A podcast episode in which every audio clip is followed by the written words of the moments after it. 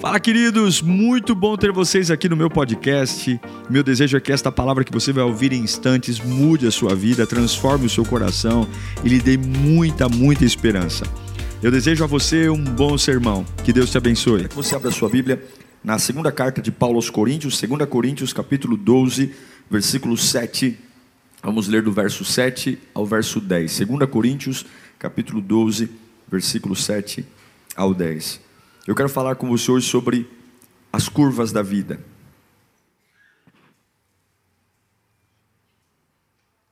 Eu gosto de viajar.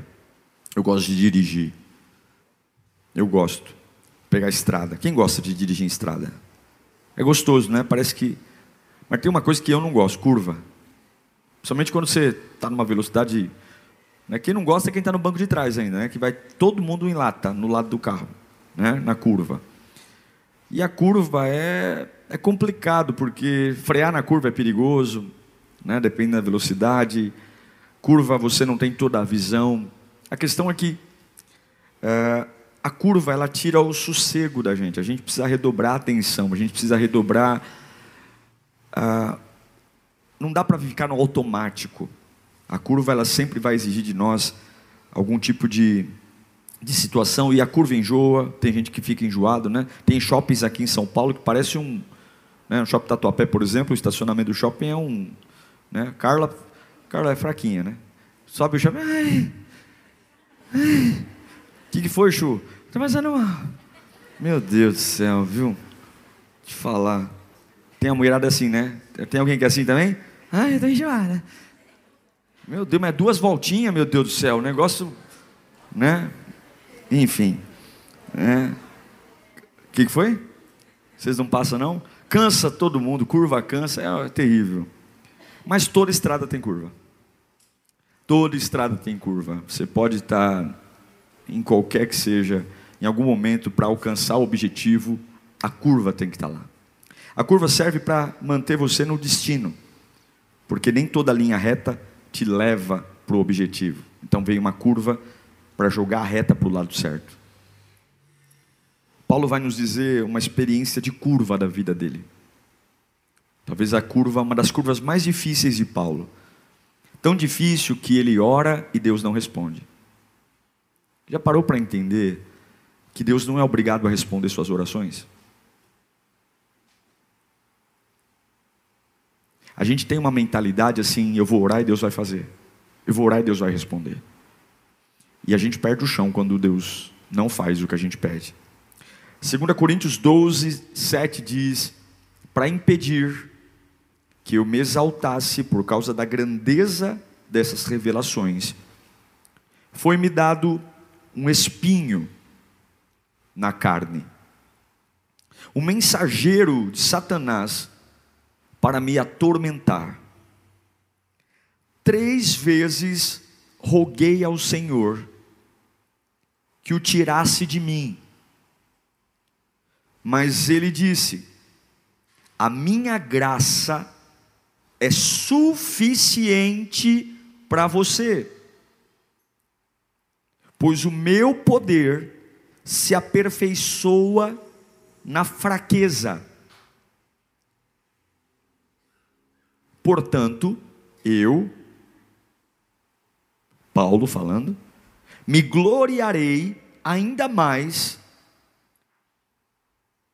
alegremente em minhas fraquezas, para que o poder de Cristo repouse em mim. Por isso, por amor de Cristo, regozijo-me, que loucura isso, regozijo-me nas fraquezas, nos insultos, nas necessidades, e nas perseguições, nas angústias. Vamos ler juntos o finalzinho do texto, versículo 10. Pois quando sou fraco é que sou forte. Que doideira isso que ele está falando. Bonito de ler, mas difícil de viver. Mas que bom que quem vai falar conosco é aquele que conhece seu interior, esquadrinha seus passos e sem que saia uma palavra da sua boca, ele já sabe o que você vai dizer. Vamos falar com Ele, Pai. Fala conosco nesta noite. Sua palavra é necessária, Sua palavra é vital. A gente não pode andar órfão, a gente não pode andar pela nossa própria cabeça, a gente vai fazer bobagem, a gente vai trocar os pés pelas mãos, a gente vai se precipitar, a gente vai estragar tudo. Então, por favor, não nos deixe estragar tudo. Fala conosco, Senhor. Na tua palavra há esperança. Por mais dura que seja, ela vem com o objetivo de me erguer, me dar destino.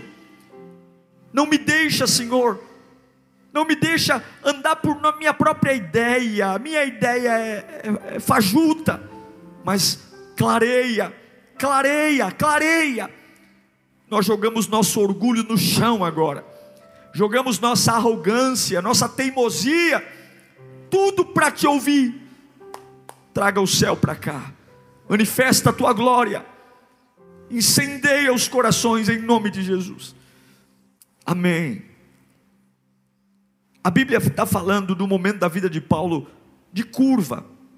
Apareceu uma curva que o tirou da estrada. Uma situação muito incômoda. A gente não sabe ao certo o que é esse espinho. Se a gente lembrar um pouquinho do passado de Paulo, quando ele se chamava Saulo, a gente vai perceber que ele era um homem muito, muito duro, um homem que perseguia cristãos e matava. Ele era tão fanático na sua fé que ele não pensava duas vezes por destruir aqueles que defendiam a fé cristã. A fé cristã sempre foi uma, uma ameaça ao judaísmo. Então, ele entendia que tinha que matar. Eu não creio que esse espinho na carne de Paulo fosse de fato um espinho, uma inflamação. Mas eu creio que seja algo na sua mente. É como se fosse uma culpa, a Bíblia não diz, então você não é obrigado a acreditar no que eu estou falando aqui, porque é a minha opinião sobre algo, então eu não posso dizer é isso. Mas eu acredito. Paulo sofreu prisão, Paulo foi é, é, ameaçado ser decapitado. Paulo não iria ficar sofrendo por um espinho na carne. Eu tenho certeza, ou tenho certeza, eu imagino que com certeza eram lembranças. A Bíblia diz que Deus colocou um espinho, foi me dar um espinho, e aí ele fala, coloca para mim o versículo 7, de novo, de 2 Coríntios 12, só para tentar defender a minha tese, que não é um espinho, mas é uma situação. Para impedir que eu me exaltasse por causa da grandeza dessas revelações, foi me dado um espinho na carne, vírgula. O que está escrito ali? Um mensageiro de Satanás para me atormentar. Ou seja, Satanás vinha para atormentar. Atormentar o quê? Talvez lembrando da vida velha. Lembrando, ó, você está convertido agora, mas você já matou gente. Essa gente aí que hoje você defende, essa gente hoje que você ama, no passado, ó, você matou pessoas. Lembra de Estevão, que foi apedrejado? Paulo estava lá. E o que me espanta é que nesse momento, esse espinho vem da parte de Deus, não foi o demônio que trouxe. Deus permitiu um mensageiro para atormentar. E aí, Paulo, ele, ele, ele vai orar. Ele ora uma, ele ora duas, ele ora três. E aí a resposta de Deus é: não, não vou fazer, não vou tirar. É como se Deus falasse: você precisa dessa curva. Você precisa passar por essa curva. Se você continuar reto, você vai dar com a cara no poste, né? com a cara na árvore. Eu estou pondo uma curva para ajustar a tua rota. E essa curva, ela é desconfortável. Ela dá enjoo, ela dá náusea. Ela vai mexer com as pessoas dentro do carro. Ela desgasta o pneu. Ela é gasta mais combustível. Ela vai exigir mais tensão no volante. É o inferno. A reta é só pesão no acelerador e, e vamos embora. A curva não, a curva demanda movimentos, mexe com todo mundo. O alinhamento do carro tem que estar tá bom. A curva é um momento que eu chamo momento de ruptura, do sossego, da paz. E tem vezes que a gente fala assim: A vida está tão boa. Já experimentou isso? A vida está tão boa e de repente chega uma curva. Fala, meu Deus, estava tudo tão bom. Tem momentos da nossa vida que dá vontade de tirar uma foto, colocar na parede e falar assim: se eu vivesse o resto da vida com essa, nesse momento aqui eterno, minha vida seria maravilhosa. Mas a vida não é assim. Eu entendo com Paulo, olhando para Paulo, que em alguns momentos Deus sempre vai colocar coisas inesperadas. Deus fala que ah, o espinho na carne era para que ele não se exaltasse. Que loucura, né? Deus está falando o seguinte: eu estou te machucando para o teu bem. Que loucura! Eu estou te machucando para o teu bem, porque se eu não te machucar, você vai se arrebentar.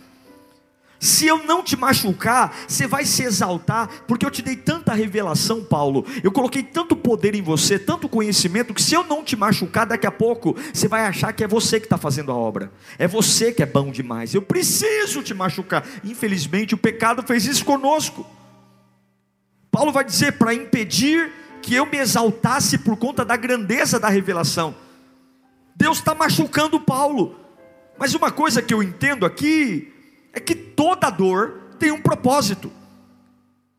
Toda dor tem um propósito, e é isso que você não pode esquecer. É difícil enfrentar a curva, porque a gente só lida com o lado da renúncia, da perda. Mas eu quero que você entenda: o espinho na carne não era Deus sentado no trono, se divertindo com Paulo, dizendo assim: eu vou brincar um pouco com ele, eu vou mexer na vida dele eu vou bagunçar a história dele, eu vou dar trabalho para ele, por quê? Porque eu tenho prazer de ver meu filho todo confuso, eu tenho prazer de ver aquela minha serva toda atrapalhada, deixa eu ir lá me divertir bagunçando a vida dele. Não, toda dor, todo luto tem um propósito, e eu vou dizer para você: esse propósito tem a ver com o seu destino, tem a ver com aquilo que Deus sonhou para você. Ah, mas que loucura, pastor! Que loucura! Sofrimento sempre vai estar nas curvas. Paulo vai dizer: Foi-me dado um espinho na carne. A história de Paulo se confunde com esse espinho, esse espinho, porque é através desse espinho que nasce o ícone Paulo de força, fé. Um homem que foi ameaçado de morte. Paulo morreu decapitado. Um homem que vai morrer e toda essa virada de mesa, de caráter, de força, se misturou com o espinho. Que loucura! Ele poderia ter pensado que esse espinho era um puxadinho de uma fase que não serviria para nada. Mas foi esse espinho que trouxe o despertar da graça de Deus. Que loucura! Esse espinho convidou a luz para entrar na vida de Paulo, no momento que ele não esperava, no momento que ele estava no auge, tinha se convertido, e vem Deus e põe o dedo, e quando ele questiona a Deus pela curva, a resposta de Deus é: a minha graça é suficiente para você, e o meu poder vai ser gerado disso. Que loucura! Como eu posso ser alguém mais forte no meu sofrimento? Não bate, porque para todo mundo, a fraqueza vai me tornar mais fraco. Todo mundo entende que no meio da perda, eu vou me tornar mais fraco que no momento da ruína eu vou me tornar mais arruinado. E aí você olha para um homem e não pense que Paulo era passivo, Paulo era nervosinho. Quando Deus olha para ele e fala assim: Olha, Paulo, não vou tirar o espinho, porque o meu poder, a minha graça vai vir disso. Não pense que Paulo era um cordeirinho. Paulo tinha uma personalidade forte. Já viu gente com personalidade forte? Gente que é tinhoso mesmo. Paulo era um camarada duro na queda. Paulo era um bicho ruim. Não levava desaforo para casa. Língua afiada. Paulo era um líder inteligentíssimo, criado aos pés de Gamaliel. Ele era um culto. Ele era um homem com poder, com inteligência. Mas quando Deus diz para ele: Eu não vou aliviar sua carga, porque essa curva faz parte do projeto, Paulo diz assim: beleza, então eu vou me alegrar nisso. Então, já que o Senhor não vai mudar, então é para o meu bem, então me regozijarei nesse espinho. Paulo, depois desse espinho, pregou o evangelho em toda a Ásia. Metade do Novo Testamento foi ele que escreveu. A minha pergunta para você é: quem é você depois dos imprevistos da vida? Eu quero ler o versículo 10 de novo, de 2 Coríntios 12. Essa é a resposta de um homem que ouve de Deus não. Não vou tornar sua vida mais fácil, não vou tornar sua vida melhor, não vou aliviar sua carga, porque isso é preciso. Tá bom. Então a partir de agora, porque ele é masoquista? Porque ele é um, um idiota? Não. Por amor a Cristo. Repita comigo, por amor a Cristo. É isso. Está doendo, mas por amor a Cristo, eu vou me regozijar na fraqueza. Por amor a Cristo, eu vou me regozijar nos insultos. Por amor a Cristo, eu vou me alegrar nessa necessidade, nessa falta de dinheiro. Por amor a Cristo, eu vou me alegrar nas perseguições. Porque se é o que Ele quer para mim, é o melhor. Porque quando eu estou, é que eu sou forte. O poder na fraqueza, na perspectiva de Deus, é diferente. É diferente. E eu sei que tem essa palavra tem endereço. Não é, não é que Paulo está dizendo eu gosto de sofrer, eu gosto da curva, eu gosto do imprevisto. Não, não. Ele tanto não gosta como ele pede três vezes. Me livra disso, me livra disso. Pelo amor de Deus, não me deixa passar por isso. Mas quando ele vê que Deus põe um ponto final, quando ele vê que Deus diz: Não me fale sobre isso, porque isso faz parte do plano. Mas como faz parte, pastor? Se você não entende o que Deus está fazendo, diga para sua alma: Por amor a Cristo eu vou entender. Por quê? Por amor a Cristo.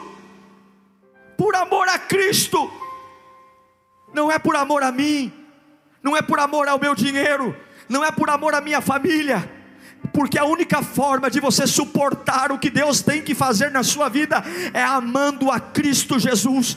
Se você amar sua vida mais do que o Evangelho, você não aguenta. Se você amar mais seu futuro do que o Evangelho, você não aguenta. Se diante das curvas você amar mais seus sonhos do que o Evangelho, você não aguenta. Se você amar mais a, as pessoas do que a sua família, você não aguenta. É o que Paulo está falando. Eu pedi três vezes, não aguento, não aguento. Já que ele não vai tirar, eu não vou brigar mais. Eu não vou lutar mais. Eu vou dizer o seguinte: Jesus, eu te amo. E eu sei que alguma coisa vai, vai mudar. Eu quero te ensinar algumas coisas diante das curvas. A primeira delas, se você está passando por uma situação que você orou, orou, orou e Deus não fez, você está passando por uma situação que você clamou e você fala, pastor, minha vida seria tão melhor se eu não passasse por isso, ou se eu não tivesse isso. Eu estou clamando, eu estou numa campanha, eu estou no objetivo e você não está vendo nada acontecendo e Deus está falando claramente: eu não vou fazer, eu não vou fazer. A primeira coisa que eu quero que você entenda, veja isso como uma oportunidade de ter um encontro com Deus.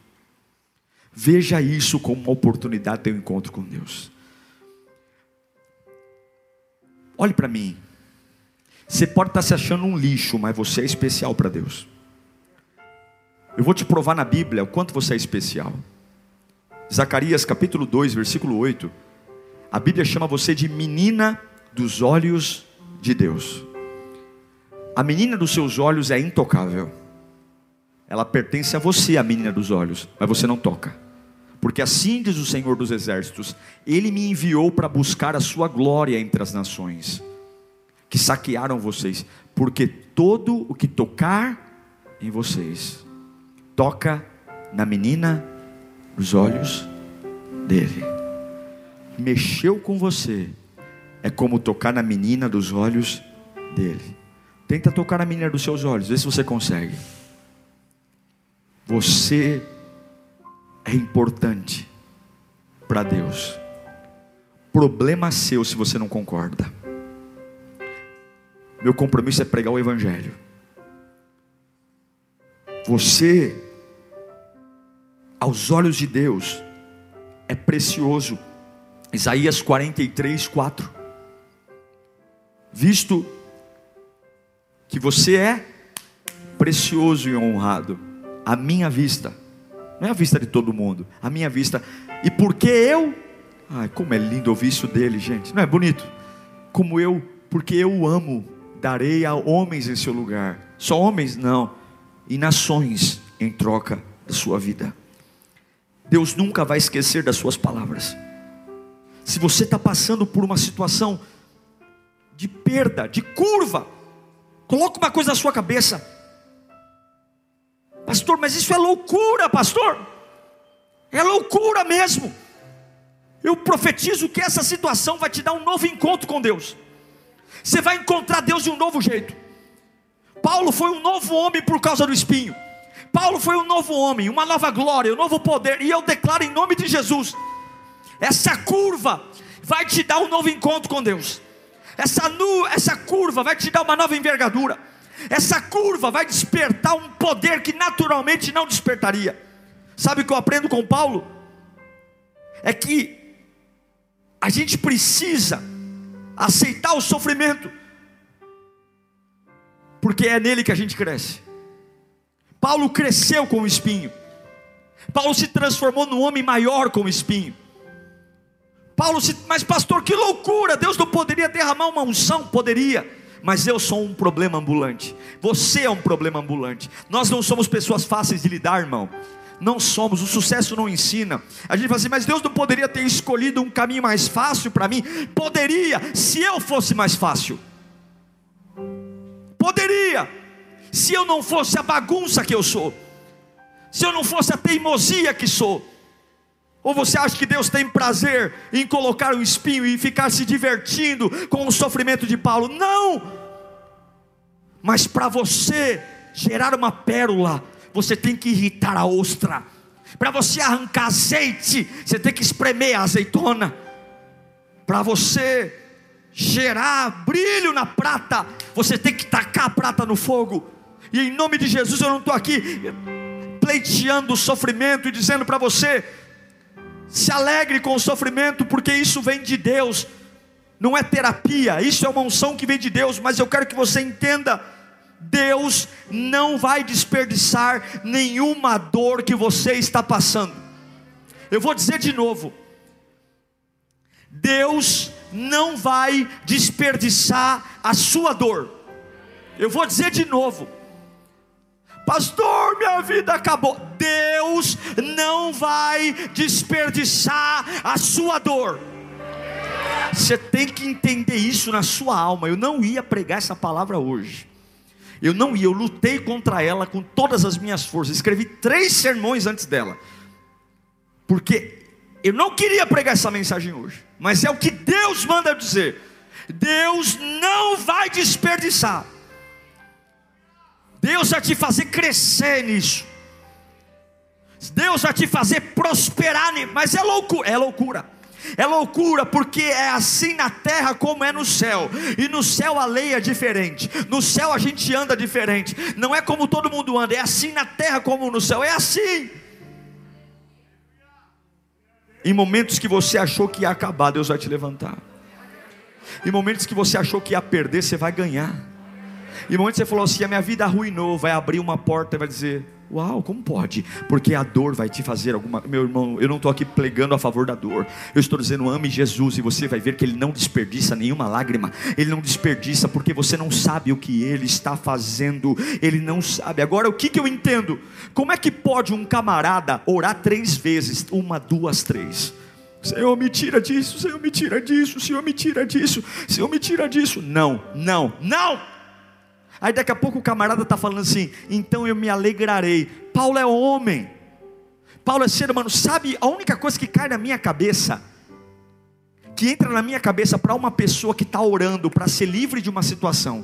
Me tira disso, me tira disso, me tira disso. Deus fala, não. E o câmara está dizendo, então tá bom, então tá bom, então eu vou me alegrar no sofrimento. A única explicação é que Deus derramou um consolo sobre a vida de Paulo.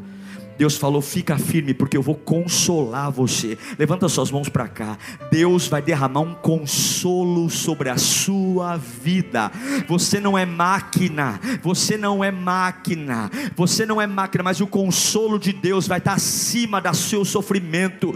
O consolo, você vai aceitar o espinho, não é porque você é um super-homem, não é porque você é demais, não é porque você é biônico, você vai aceitar o espinho, porque o Espírito Santo o consolador vai dizer: então eu vou crescer nisso, eu vou superar nisso. Levanta sua mão para cá.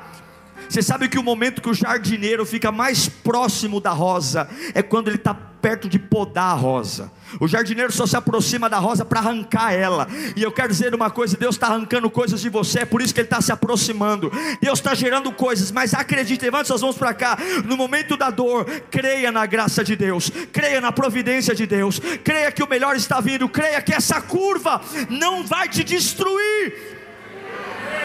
Não vai. Haverá um consolo. Haverá você vai olhar para onde todo mundo enlouquece e vai dizer: Deus tem algo nisso. É lindo o que Paulo faz. É lindo dizer assim: Deus não vai fazer. Então, que bom. Que bênção. Que bênção isso.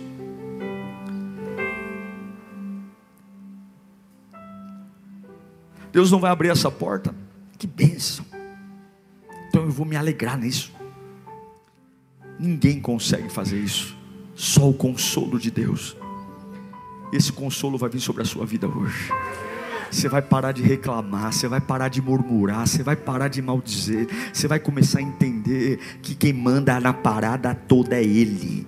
Quem manda é Ele, quem abre a porta é Ele, quem fecha a porta é Ele, quem cura é Ele, quem liberta é Ele. Nós somos o cocô do cavalo do bandido, é Ele que reina, é Ele que triunfa, é Ele que senta no trono, é Ele que é o Alfa, é Ele que é o Ômega, e a única coisa que eu vou fazer é amá-lo, é servi-lo, é dizer o seguinte: Senhor, se o Senhor quiser fazer, faz, se o Senhor não quiser fazer, não faz, só sei de uma coisa: o Senhor tem planos de vida para minha vida planos de paz.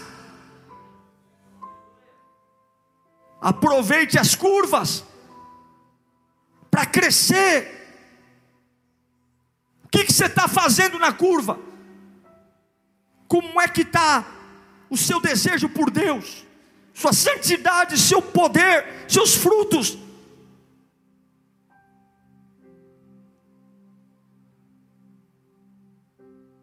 Toda palmeira é feita para suportar uma tempestade. Sabe por quê? Porque ela sabe que a tempestade não dura para sempre. Ela enverga, enverga, enverga, enverga, enverga, mas a estrutura dela é suportar a tempestade. Por quê? Porque não é constante. Se a tempestade fosse constante, ela quebraria, mas como a palmeira foi projetada para tempestades que passam, ela enverga, mas depois ela volta.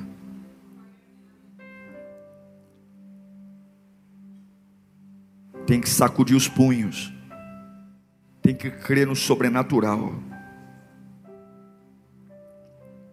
E eu sei que tem muita gente frustrada. Muita gente frustrada porque talvez não é a fase que você queria. É, não é essa curva. Pastor, eu estava tão bem na estrada, pastor. Mas veio uma curva. Bagunçou o carro, bagunçou tudo. Você tem que enfrentar essa curva. Se Deus não colocasse essa curva, você não ia mudar. Se Deus não colocasse essa curva, você não ia olhar para lugares que Deus quer que você olhe. Se Deus não colocasse essa curva, você não ia acordar para a vida. Você ia ser o Paulo sonso você não ia prestar atenção nos movimentos do céu. Essa curva está aí, para te acordar, para despertar algo que naturalmente não viria. E Deus diz: Eu não tenho nenhum prazer nesta curva, mas eu tenho prazer que você alcance o prêmio da soberana vocação em mim. E eu vou fazer o que está em meu alcance para que você chegue lá onde eu tenho para você. Você não vai viver uma vida medíocre, e eu vou dizer para você, tem coisas que se eu pudesse voltar no tempo, eu diria, eu não queria passar por isso, mas eu entendo que eu precisei. Precisei. Tudo coopera. As curvas estão aí. Mas eu quero liberar uma palavra para nós orarmos. Não fique desesperado, levanta sua mão, não fique desesperado. Creia que Deus vai te ajudar. Abaixure canta labas. Fala comigo, eu não vou ficar desesperado. Deus vai me ajudar. Se Deus não tirou, Ele vai te ajudar. Se Deus não tirou, Ele vai te ajudar. Ele vai te ajudar. Ele vai te ajudar. Se derrapou na estrada, fica calmo. Olhe para frente. Deus vai ajudar você. Levante sua mão de novo e diga: Deus vai me ajudar. Questão é para nós orarmos. Vira a chave. Diga para Deus que você vai embarcar nessa loucura. As igrejas estão fazendo campanhas o tempo todo. Venha que Deus dá. Venha que a porta abre. É um milagre urgente. Venha que é, a sua vida vai mudar. E não é isso que a Bíblia prega. Deus não tem compromisso com o seu momento, Ele tem compromisso com o seu destino. E se precisar te enterrar, para você renascer, Ele vai te enterrar. Se precisar jogar você numa cisterna, para você sentar no trono do Egito, Ele vai jogar sem dó. Sabe por quê? Porque Ele fez você. Ele sabe o quanto você aguenta. Por que, que você está falando que não aguenta se você não se fez? Eu estou no meu limite. Como você sabe aonde é o seu limite? Só o fabricante sabe. Só o fabricante sabe o quanto você aguenta, meu irmão. Só o fabricante sabe o que você suporta. E não há nada que venha a você que seja maior que o seu. Mas, pastor, não é. A grande questão é que nós precisamos fechar os olhos e dizer: Senhor, está aqui o volante, essa curva está na tua mão. Como é que está a sua estrada hoje? Tem uma doença? Tem uma desilusão? Tem uma dor física? Tem um desemprego? Tem uma perda familiar? Tem uma traição? tem uma frustração, tem um medo, tem um trauma, tem uma dor, um amor perdido. Em que momento da estrada você está? Senhor, por favor. Hoje você está aprendendo que Deus está presente nas suas curvas. Hoje você está aprendendo que Deus ama cuidar de você e Ele vai cuidar de você nas curvas. E essa curva é a sua única chance de chegar no destino. E se você não entender, pode brigar o que for. Quando Deus diz não, é não. Paulo decidiu confiar em Jesus. E você decide o quê? Eu acho lindo o que ele diz. Deus falou para mim que a graça dele me basta e o poder dele se aperfeiçoa na minha fraqueza. Sabe o que significa isso? Sabe aquele dia que você está arrasado? Arrasado, arrebentado. É naquele dia que o poder vai vir. É naquele dia que você fala assim, ai, pelas minhas forças eu queria morrer. Aí você dobra o joelho e fala, vem Jesus. Você fala, está mortinho, né? Eu vou te derramar um poder agora, uma glória agora. Sabe aquele dia que você fala, pastor, estou tão fraco. Deus fala, do jeitinho que eu queria. Tá mortinho da Silva, não tá? Mas vem para mim. Vem para mim. Vem para mim que eu vou fazer você ser alguém que vai deixar as pessoas de cabelo em pé diante daquilo que eu vou fazer. Eu vou cuidar de você. Meus irmãos queridos, curvem a sua cabeça. Jesus está aqui. Eu queria trabalhar numa empresa uma vez. E eu orei, eu orei. Eu fiz processo seletivo. Eu orei. E na época eu falava, mas eu sou servo. E eu não entrei. Mas fala assim, pô pastor, mas é só uma empresa. Mas eu acreditava tanto que Deus podia abrir aquela porta. E eu acreditava tanto. Mas Ele não abriu, porque Ele não quis. Então, se Deus não fez, eu vou me alegrar. Tem muita coisa na sua agenda que Deus não vai fazer. Tem muita coisa no seu calendário que você está vibrando para chegar o dia e não vai acontecer. Tem muitas datas festivas que não vão acontecer. Tem muitas viagens que você não vai fazer. Tem muitos lugares que você falou para viajar e você não vai. E quando isso não acontecer, por amor a Jesus, alegre-se. Hoje Deus está te convidando, se você me ama, cometa uma das maiores loucuras da sua vida, alegre-se com isso. Como pode? Como pode? Pode, porque o Consolador está aqui. Pode, porque Ele te ama. Curva a sua cabeça. Qual é a sua curva? Qual é a sua curva? Eu quero ter um encontro com Deus nessa curva. Minha vida está escura, minha vida está triste, então eu quero Deus. Eu quero Deus, eu quero ser batizado com o Espírito Santo já que está tudo arrebentado mesmo, já que eu estou sofrendo mesmo, já que eu não tenho destino, Senhor, me encontra aqui, meu Deus, me encontra já que eu não estou conseguindo fazer, já que eu estou perturbado, já que eu não consigo dormir, já que eu não consigo mais conversar, já que eu não consigo mais trabalhar, já que eu não consigo mais amar ninguém, já que essa pessoa, meu Deus, eu já pedi para o Senhor tirar esse sentimento do meu coração e não tira, então eu vou parar de remoer. Eu quero a tua presença, então me batiza, me renova, me enche. Eu quero crescer nisso, meu Deus. Pelo amor de Deus, se o Senhor não erra, se o Senhor não falha, se o Senhor não faz algo errado e eu não sou um erro. Então, Pai, eu já pedi, eu fiz minha parte. Eu pedi para a depressão sair e não saiu. Eu pedi para a ansiedade sair e não saiu. Eu pedi, meu Deus, para o Senhor trazer essa pessoa para a minha vida e não trouxe. Eu pedi para entrar nessa empresa e não entrou. Eu pedi para essa minha empresa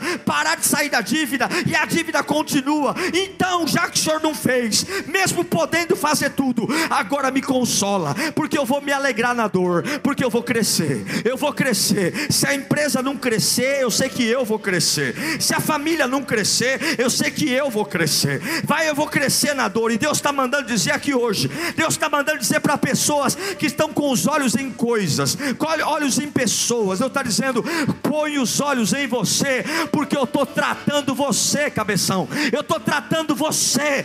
Tem tudo a ver com o que eu tenho fazendo em você. O meu alvo é você. O meu alvo é a tua vida. O alvo é o teu destino, o meu alvo é o teu futuro. Eu estou mexendo nos espinhos por tua causa, por amor a você, e a única coisa que eu espero é: me ame.